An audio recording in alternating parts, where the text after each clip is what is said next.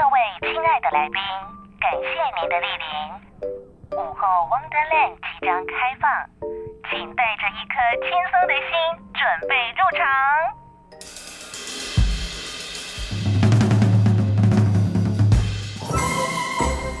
Ladies and gentlemen，欢迎来到午后 Wonderland。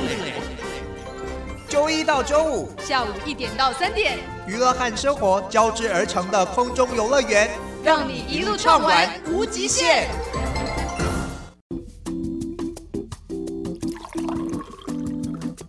泡杯咖啡，放松心情，一起加入午后聊天室。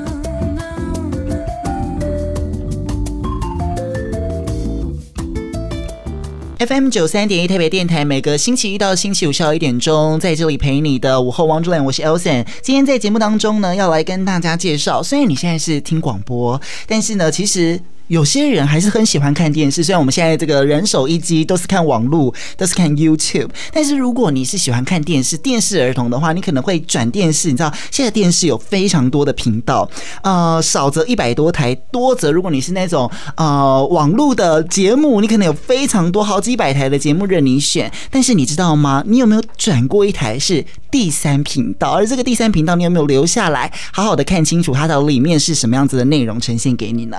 今天要。来到节目现场的是台北市有线电视公用频道协会的理事长王雅维老师，老师好，老师好，是老师今天要来跟大家介绍这个公用频道。其实呢，讲到公用频道，我们比较没有这么有概念，但是大家可能都看过我刚刚讲的第三台。每一个呃，台湾应该各个县市都有这样子的一个公用频道，但是我们对它的印象跟它到底是什么，我们都不是这么认识。所以，我们今天要麻烦老师来跟我们介绍一下公用频道。好，谢谢阿沈很高兴来上您的节目来介绍公用频道。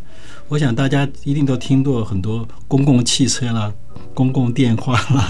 那什么是公用频道？其实它也就是一个有线电视频道，可以让大家来使用。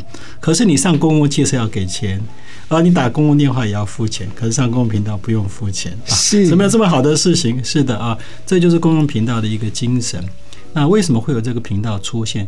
其实主要还是来自于国外的一个经验，就是过去各位知道，无线电视台其实是一个呃这个成本相当高的一种媒介哈，就是说你要做节目啦，或你要使用频道，因为它频道很稀有嘛，一般老百姓好像没办法用这个频道啊。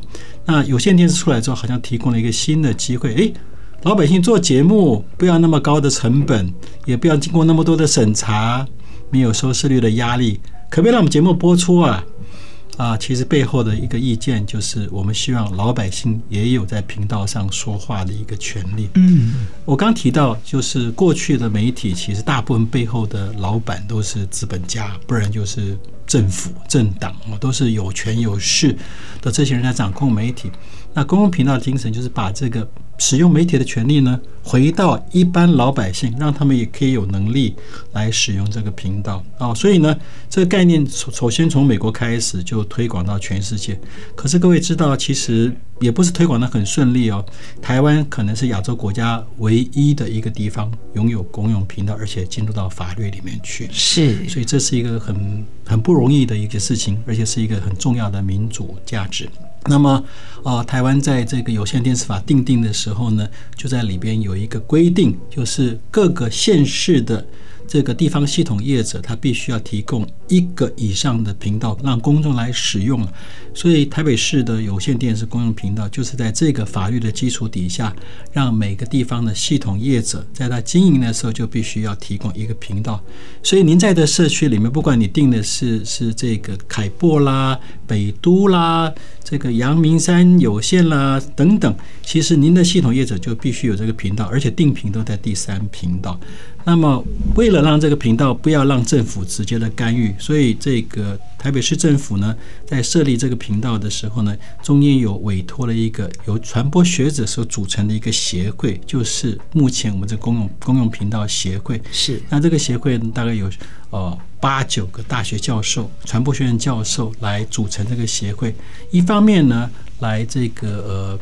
制定一些规则，让民众可以来用这个频道，一方面来做推广，一方来作为这个民间还有系统业者跟政府中间的协调。像我自己的本职是正大广电系的教授，是，所以我就是担任目前担任这个理事长。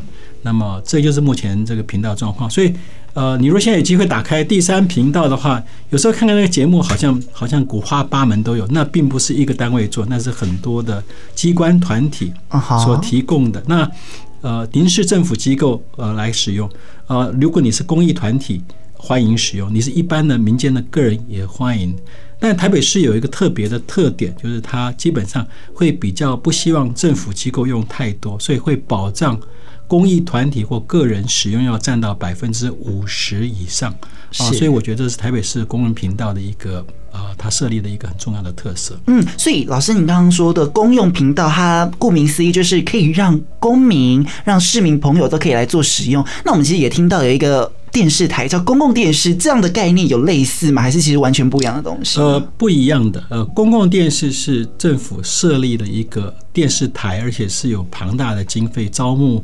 这个很多的专业里面，去根据这个公共电视法里面所规定来制播一些公共电视所要做的事情。当然，中间也牵涉到公共议题的讨论、高品质的译文节目，然后也牵涉到他们自己做了一些所谓公共性，呃，比较不偏政党财团的利益的一些新闻等等。嗯，这是公共电视。那这个是属于政府捐助这个一部分款项，然后成立一家。有组织的电视台来做，但是我们公共频道呢，不是公共频道，基本上组织相对是松散，它没有一个比较庞大的电视台的这个机构，它也就是一般民间投稿。哦，进来，然后我们就播出。我讲概念好了，呃，各位如果在村子或这个乡镇公所都有一个李明公告栏，嗯，其实我们就是一个台北市会动的、会动的动态的一个公告栏。那这个公告栏，呃，当然可以贴一下，呃，你要公布的一些资讯是你的，是你的公告栏。不过，呃，一般的里面公告呢也许可以贴我家小狗丢了，或者是。比较个人事情，但是我们因为这个是还是属于公共性质的嘛，所以呃不属于公共性质的这个讯息，我们还是希望不要张贴。所以在这里边，希望民众可以呃。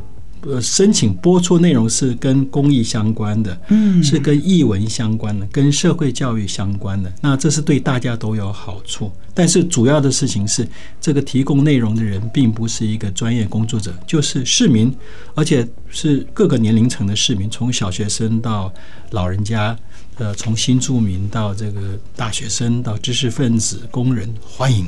是，所以老师，我们在公用频道里面看到的节目，都是市民朋友自己啊、呃、发挥创意，然后自己录播的节目吗？对，我都我们最终是希望如此啊，尤其是是一般民众，他只要有能力，反正现在他手机很方便，只要你会用手机拍会剪。你有个讯息想要说，譬如说你去在学校里面，或者是参社大里边，你有一个活动，譬如拜访我们的家附近社区的一个步道啊，有一个讲解，介绍一下这个水郡什么形成的，或者是哦，我们这个邻里中间有一个，譬如说帮独居老人送餐的一个服务，有几个妈妈很棒，我想做他们的故事。哦，或者是您就可以说，哎，我其实图画的不错，我想来教市民朋友怎么样画画，嗯，简易的画画，呃，等等也可以。我觉得就是您可以提供教学性的课程，我们也非常的欢迎。就是您只要有东西想要分享，而且是属于公共性质的，没有做广告，啊、呃，也没有帮某个政党这个宣传，欢迎你。是，可是老师，你知道电视啊、呃，电视当然在我们的平常日常生活中的娱乐啊是非常重要的。但是呃，很多人可能觉得说，我的我的作品可以在电视上播出，是一件非常棒的一件事情。尤其是大家家家户户都有一台电视，转了时候就可以看到你的作品。但我们现在网络这么发达，那公用频道它的这个呃发挥的功能会不会因此不一样了，或者是它需要有哪一些特色来更让公用频道的呃整个运作可以让大家更喜欢或更去容易接近呢？对，你讲到一个很重要的问题。公共频道出现年代，网络还没有出现，是，所以呃，当现在这个一般的有线或无线媒体开始视为自媒体、新媒体起来的时候，好像啊电视就边缘了哈，比较少人。可是你要知道，其实网络使用者基本上还是年轻人，很多中老年人还是在看电视的，是对，然后。一般来讲，我们看这个大的电视还是比较舒服嘛，所以它还是属于还是有固定的观众群，尤其是社区的一个居民、资深的公民很多了，所以我会这样建议，就是说我们现在不公共频道里面可以当做您发表资讯的一个平台。就是你的，假设你有讯息，你做了短片，你有一些教学，您可以放在我们的频道，你也可以在网络上播出，你可以送 YouTube，你也可以在你的 Facebook 放，没有关系。我们作为您散播资讯的一个平台，年轻人也去看 Facebook 放看这个 YouTube，但是中老年人可以经过公共频道看到你的讯息，所以我觉得这个是呃可以采取的一个策略了哈。是。第二个事情是。呃，其实也也有一些公益团体，呃，会在年度的活动里面用我们的频道啊，比如说去年安宁基金会的这个周年活动，他们就在公共频道做了特别节目。嗯，那他们就在他们自己的网站里面大力宣传说，哦，十月十号、十一号的时候呢，我们有一个特别节目在公用频道播出哦。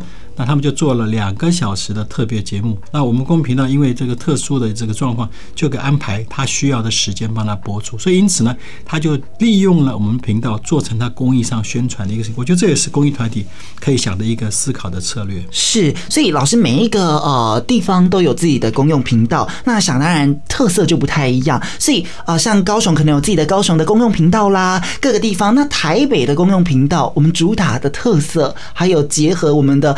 地的文化有哪一些不一样的地方？有的哈，我其实也观察过台中跟高雄跟台北的公共频道。嗯，老实说，我觉得台北市的第一个人口数高，第二市民的素质也非常的好，所以高雄跟台中。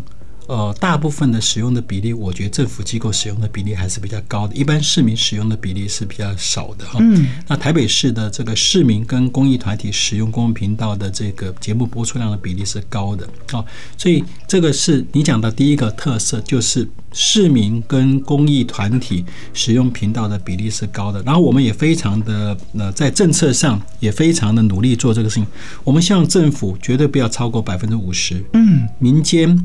所做的节目一定要超过百分之五十，保障公民禁用的权利。虽然你又说啊，节目很少，不断的重播，没有关系，你的节目只要上来播六七次都没有关系。我觉得是一个和一个状况。第二个，其实因为台北市的市民有这种自觉的特质，所以其实我们很鼓励社区型的。这种节目就是台北市这么多的行政区，我觉得每个行政区都有它自己的故事。靠近山边，比如您的电台靠近圆山，对不对？圆山其实有很多的故事，有步道，有有古迹，有遗址。然后圆山本身有饭店，过去是一个呃美军的驻扎的区域，也有日据时代有神社等等。它是一个充满各种地理跟人文的故事的地方。那圆山地区的公民其实就可以根据圆山地区来做很多属于。于圆山地区的节目，还有市民活动，而且圆山好棒，还有美术馆，是 哦，我觉得圆山棒极了。但是同样的，文山、大安、木栅，这个呃，这个一般蒙甲、呃万华，每个社区都有它自己的特色，所以台北市的公共频道特别希望每个地区的这个老百姓都可以想一想自己身边的风土人文资源。来做一个属于自己地方有特色的节目。嗯，所以老师，我们一般民众他如果拍摄了一个影片，他就可以投稿到公用频道上面来。对，而且没有审查。哦，那你因为我们一般的有线电视频道，通常希望就是当当然都是本科系或专业人士所拍出来的非常精致、非常好看的影像啊，让大家所以收视率才会很高。那公用频道呢？因为毕竟没有审查，那当然每个人拍出来的东西不一样。其实我们一点都不讲究收视率，哎，我们讲究你是不是有有就是有话想说。所以其实技术条件差一点没有关系，不要精致没有关系，粗粗糙糙没有关系。重要的事情是你用了我们频道来说一点意见。那现在手机好方便了，手机做的节目就够好了。那您可以有有您技巧好一点，做一点简介；您技巧不好一点，你你做的稍微普通也没有关系。其实，也就是重要的事情是你来用频道说出你的意见。呃，你的技术差一点。呃，没有关系的，就是今天，比如说家庭主妇煮一个菜，他觉得很有创意。他说：“我有十个菜想要分享，每一个五分钟。今今天做豆瓣黄鱼，明天做这个麻婆豆腐。每个主妇一百块内可以做出什么好菜？你要分享，中间两个镜头，一个拍你做菜，一个就是你讲讲解，很好。啊好，对，所以我我是觉得台北市呃特别要讲这个事情，是我们不太在乎技术。”而且特别觉得说技术好的节目，其实当然欢迎了。所谓技术差一点或者普通一点也非常好。主要是讯息，主要是你的麻婆豆腐，我那拍的多美丽不重要。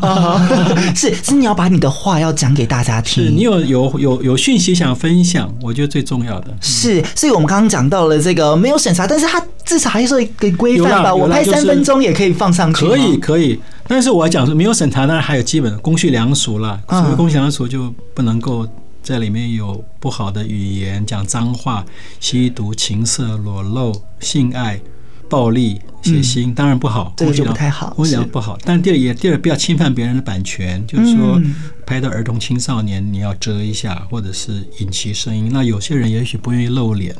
那你也要尊重，就是隐私权，还有不要乱用其他人的音乐，不要侵犯人家的版权。那这几个基本原则，除此之外，请你放大胆的用。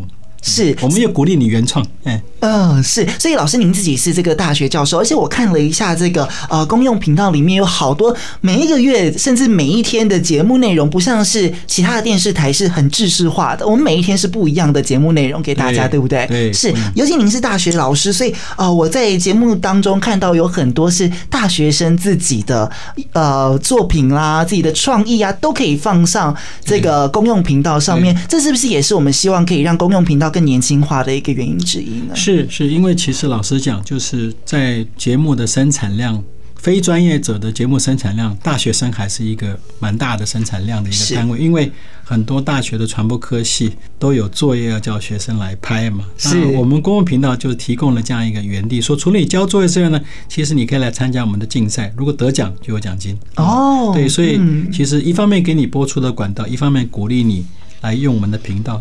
那我也跟学校老师说，哎，一个一个学生作业做好，在课堂上放一放，评评分做鼓鼓掌之外，好像没有传播价值了，不好。所以，请你放到我们频道上面来，让大家都可以看到。然后，第二事情是，假设您呃竞争里面得了奖项。我们还给你奖金，是给学生一个鼓励。对，老师，你有鼓励你自己的学生投稿到公用频道吗？当然，是当然。而且现在大学都在讲那个 USR，所谓的大学社会实践嘛。那其实很多大学也在拍各个大学社会实践的一个影片，比如说正大有学生去拍附近的那个平宅社区、安康社区。呃，世新大学附近也有一些，世新大学也做社会服务，比如高中贫贫困高中的学生经障者的问题。呃，我就知道成大，譬如说有有这种鲸鲸豚保育的这个这个中心，也是以它的 USR。那有些节目，有些大学靠近山区，就原住民部落的记忆传承，这些都好的不得了。欢迎你来用我们频道来上播出，让大家都知道你们学校在做什么。是没错，所以老师这次我们呃来的目的，其实是要告诉大家，这个年度活动已经上线了哈。是，其实有非常多呃，不管你是年轻青少年朋友，甚至你是一般的市民朋友，我们都有规划很多。这是不是也是公用频道现在要告诉大家的是，呃，可以让大家更认识？就像我开头讲的，可能很多人他转到第三台，甚至我们不太会转到第三台去看。可是如果我们真的转到第三台的话，希望他们可以留下来，来看看这一些在生活周遭，尤其是最贴近台北市民的朋友发生的事情，对不对？希望可以让大家知道。对，我举个例子，呃，我太太其实平常就是看电视的时间很少。自从我做了这个有线电视公共频道理事长，她开始关注，哎，你们到底在播什么？她有一天转到，她就非常惊讶。其实有个节目是。教大家怎么通马桶跟修水管的。哎，这么生活化，非常生活化，就是一个老师傅，然后就说：“哎，好，你这个马桶现在这样怎么样通？”呀他说很实用啊，因为一般节目这样的节目里面不太会有收视率，可是对一般的家庭主妇这太重要了。嗯，所以呢，就是一个一个水电水电的技师，然后有他就教就教大家怎么样做马桶，有几个步骤啊，他觉得哎很棒哎，这个你们的节目这个这个。大家都爱看啊，为什么这么少人看呢？我就觉得不见得没有价值。所以，假设你是一个水电工的朋友，你是一个修理电器的朋友，你的知识大家爱的不得了，请你来，请你来告诉我们你怎么样修一个电器。没错，这就是很生活，大家就会喜欢看的嘛，哈。是啊，是老师。其实我有一个疑问，就是呃，很多时候我们在看电视，我们最讨厌看到的就是广告。呃，公用频道有广告吗？没有广告，完全没有广告。那因为广告是支持一个平台非常重要的一个营收。那既然没有广告，那公用频道怎么办呢？怎么办？就是其实第一个要感谢，因为我们是这个呃，像这个台北市公用频道是有四家系统业者来轮值，就是每年他们都必须担任这个公用频道的一个。实务这个工程上跟实务上的执行者，今年是北都哈，是。那我觉得北都做得非常好，很尽心。那么他们第一个就是运作这个频道，所以他们有工程单位帮我们做这个节目的编排跟工程的运作。第二，他们也在里面从帮忙做编排。那当然还是会需要有一些节目上的跟活动推广上的这部分，他们经费。每年大概呃一百多万的经费里面有一半来自于台北市市政府观传局的捐助，另外有一半的钱是属于台北市的四个有线电视系统业者缴的年费。是，那其实也不多，就一百多万。那我们这些老师们就是领领每个月开会的出席费而已。嗯，大概是这样。所以它是一个没有钱的单位，也没有一个一个所谓的常态性的一个组织了。呃，但是就是。靠着每年度的推广活动，最主要是轮值单位很尽心尽力的帮助呃公共频道来运作运行，那么使它这个平台存在，最重要的还是希望市民朋友来。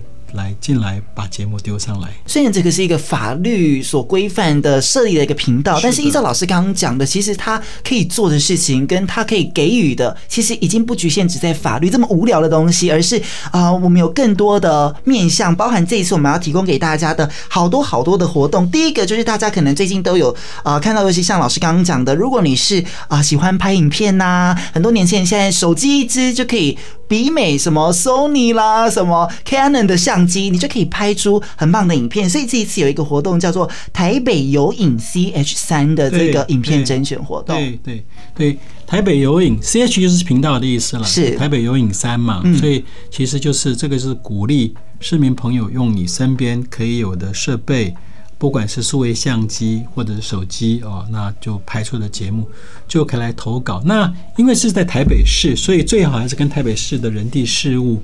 相关比较好，就是你要拍桃园、高雄，我不反对了。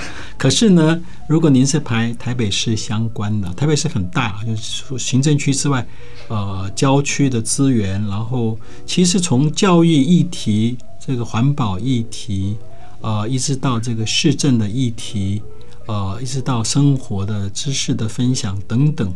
都是您可以可以做的题材。是老师过去就有举办这样子类似的甄选活动吗？有有有。是，那您有没有印象深刻？就是市民朋友发挥了哪一些创意，做出了哪一些作品，让你非常印象深刻的吗？哦，我很喜欢看那个步道的节目，因为我自己是不喜欢很喜欢走步散步啊，步道就是台北市的这个步道系统，我想是全世界各个城市里面都是少见的方便，嗯，跟这个安全的，而且规划的非常好。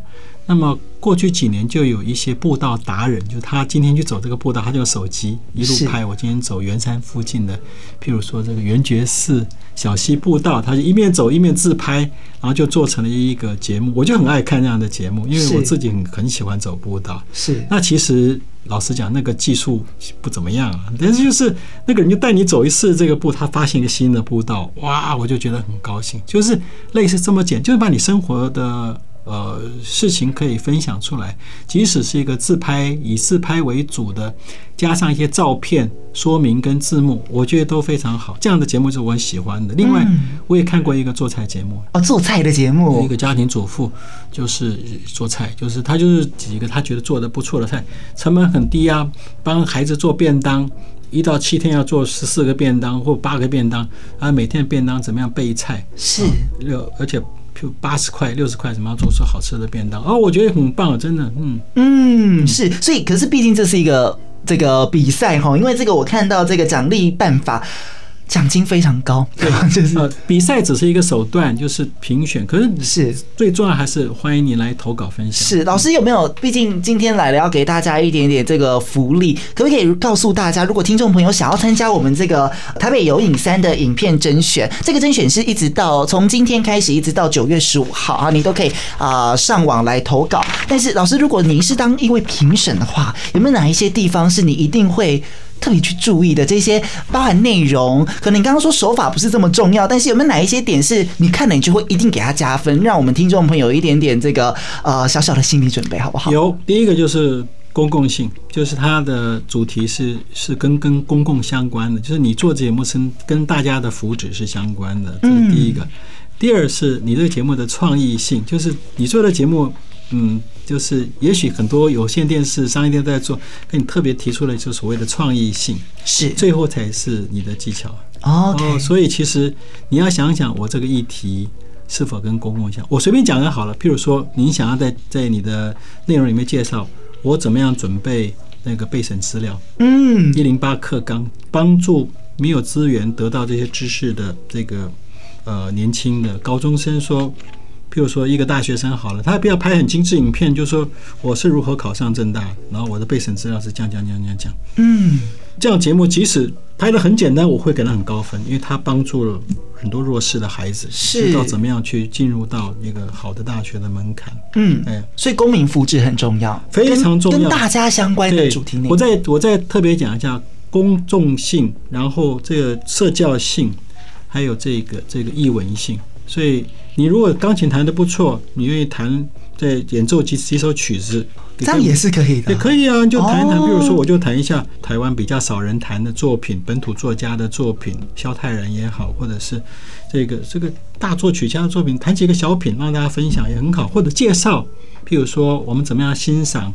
二胡的音乐是是，所以很棒的原因是我们完全不知道我们自己有这样子的方式可以把自己的声音呃播出去。很多人可能觉得媒体不管广播不管电视电影呃这一些平台都是给专业人士，都是你们的事情，不干我，我只要负责接收，我只要负责看。但是公用频道的好处就是可以让这一些民众有一个发声的管道。对对，所以我刚才提到说，假设您现在在台北广播电台，假设你的节目可以变成可视化的节目，是。我们录音的时候，你把它顺便录出来，就变成一个座谈性的节目。只要这个主题是符合公众需求的，是。老师刚刚在节目前也给我这个 idea，不一定下次我就会变电视明星，对不对？人人都可以是电视明星啊。就因为你在一个棚内，就是所有的广播人、学生的电台、专业电台都好，您只要把它变成视觉上可视化的部分，是在即使在你录音间里面做了一个节目，都欢迎你，欢迎你。是。所以刚刚讲到的是这个台北有影三是近期最大的一个活动之一。是。刚刚讲到说，它征件的主题最好以台北市的人事物为背景哈。是。那报名的资格，您看哈，它其实不分年龄，也就是从小学生都可以。对。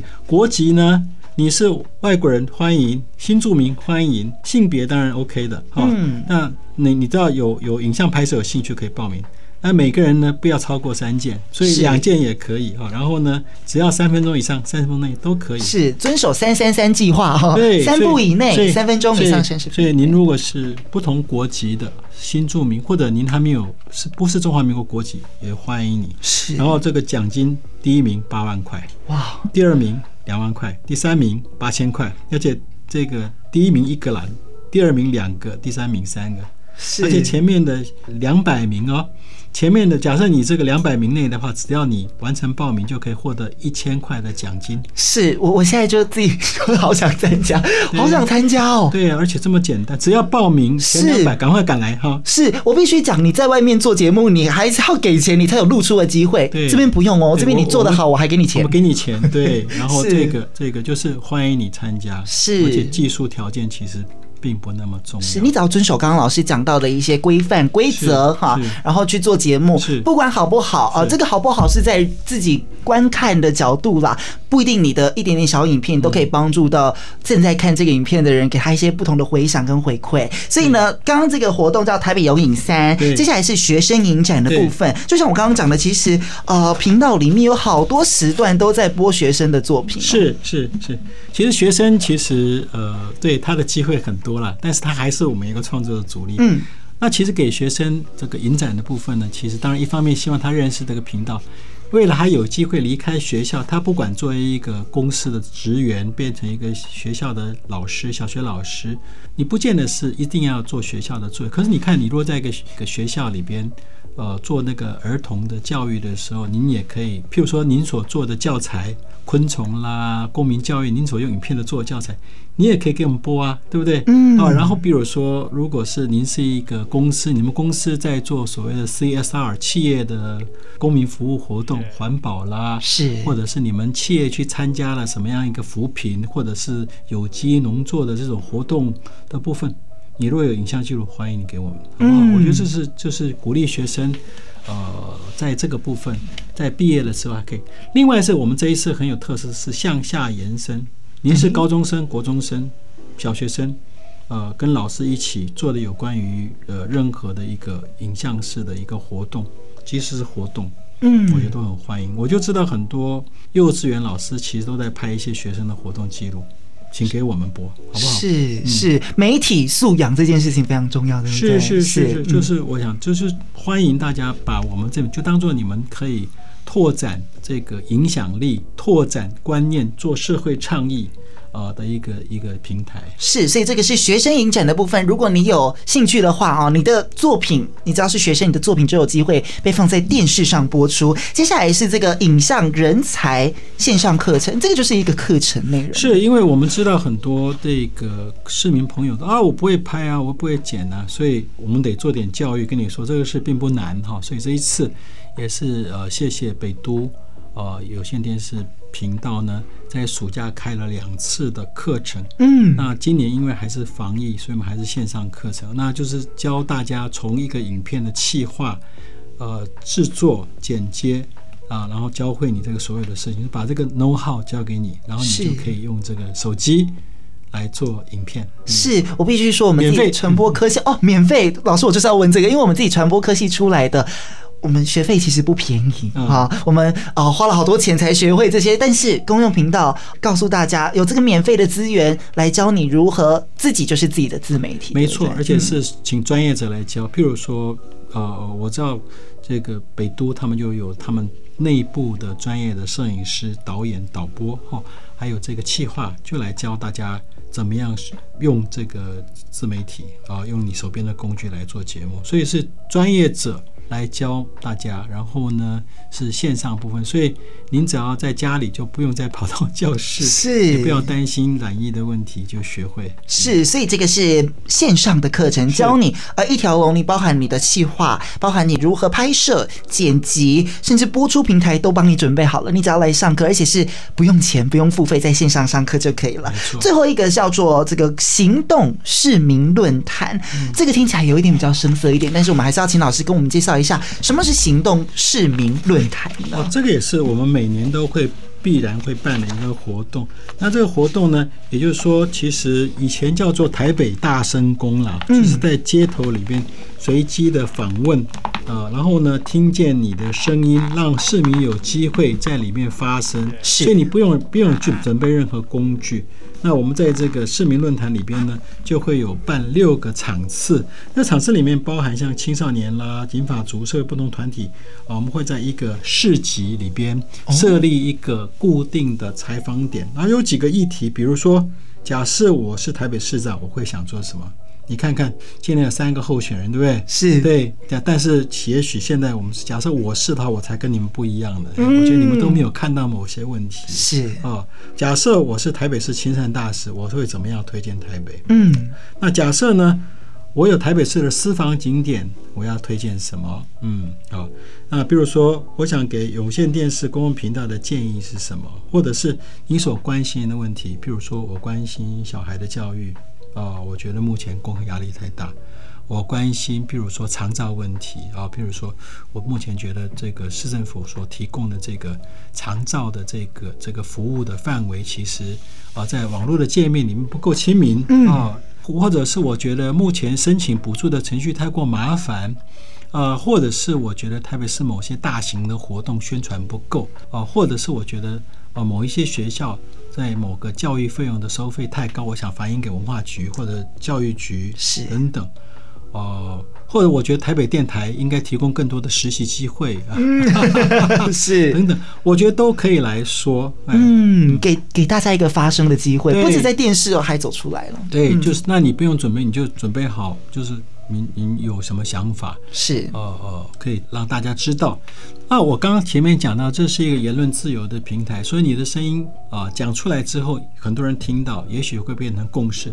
那政，你如果对政府官员讲话，台北市政府会听到。嗯，这个很重要，大家都希望自己的声音能够被听到。对，所以如果你还在想说，我到底有什么样的方式可以让大家，甚至是让政府听到我们的声音的话，公用频道是你一个非常好的工具。对，对嗯，就想说我需要的牛肉是这个，你们这几个人都还没有讲到我的牛肉了，你们都只讲口水。是是，所以老师，其实我们刚刚讲这么多，呃，您自己担任这个理事长以来哦，其实我发现这个公用频道不只是。电视，而且没有办法让大家停留驻足，到现在可以啊、向下。你刚刚讲到向下扎根，同学也可以来，长辈也可以看，然后甚至走出电视到这个啊、各个地方，就让大家认识未来。您对他有什么展望？而且是您觉得公用频道可以做一些什么？然后你未来的这个，你觉得它可以发挥什么样的效用？跟大家分享一下。老实的说，其实因为它的成立的年代在网络网络没有兴起之前嘛。那过去这个频道的资源很珍贵了，可现在它已经被稀释掉了。嗯，所以我老实的跟大家报告，其实目前在上面的节目量是不够的。就是市民第一个不太认识公用频道，第二事情投稿的人其实不多哈。那所以我我想我未来的期望还是经由各种不同的方式，希望能够宣传这个频道的存在，鼓励大家来投稿跟运用。然后它并不是要讲究高度的技巧，它其实用这种最简单的。呃的技巧可以传播有用的资讯就好，这是我第一个能够扩大它的使用的比例跟人数，这是我非常期待的。哦、呃，第二个事情是，我觉得台北市有好多的公益团体，他们其实都说缺乏宣传的资源，请来用我们啊、呃。公益团体是比较比较有组织而且比较资源的一个团体，所以您不管是推广呃这个居家照护安宁基金会或者身心障碍团体。或者是阳光基金会帮身心障碍朋友，您是新著名的姐妹团体，或者是您就是一个推广社区阅读，呃，或者是做这个体育健身、老人家运动，呃，或者是这个呃，您是一个社服单位，您一定有很多社会倡议，是您做的影片。啊，包含对您的您的基金会或您的协会里面，您想做一些呃资讯上的推广，欢迎你来用。因为我希望它也同时成为市民，也成为台北市的这个公益团体所使用的一个平台。台北市有上千个，恐怕近万个公益团体，嗯，但是使用我们的非比例非常低，所以我希望公益团体呃可以善用我们的频道来做 event 啊，来做 event。就像我讲的说，去年安宁基金会就很成功的使用频道。哦，然后这个节目其实您过去您机构所做的影片，只要五年内，呃，已经播出过的，欢迎你继续来用，没关系。OK，对，重复播出的还是可以。二零您二零一九年所拍的，二零一八年拍的这种呃故事，譬如说您曾经送米到台北啦，或者是您那个时候曾经有一些呃活动的记录啊、呃，您曾经去山区某个部落里面做什么事情，或者是您就在台北市里面做了一场。啊，体育赛事推广一种运动，欢迎你丢上来。是是没错，所以呢，今天跟大家介绍这个公用频道，下次你转电视的时候，不妨就转到第三台来看看台北市发生什么事，还有台北市民的生活在你周遭的市民朋友，想跟你说一些什么样子的故事，都欢迎你到公用频道一起来看看。所以更多的资讯内容，我们可以到哪里找到？到我们的网站，网站上面就是您只要讲。打一个台北市公用频道之后，你就可以看到一个网站，上面有简单的说明，有投稿的须知，投稿的方式，其实很简单的，你填一个表格，然后就把这个节目上传一个云端就结束了，是非常简单，你就可以靠近禁用这个频道。今天非常谢谢台北市有线电视公用频道协会的理事长王雅维理事长，谢谢理事长，谢谢。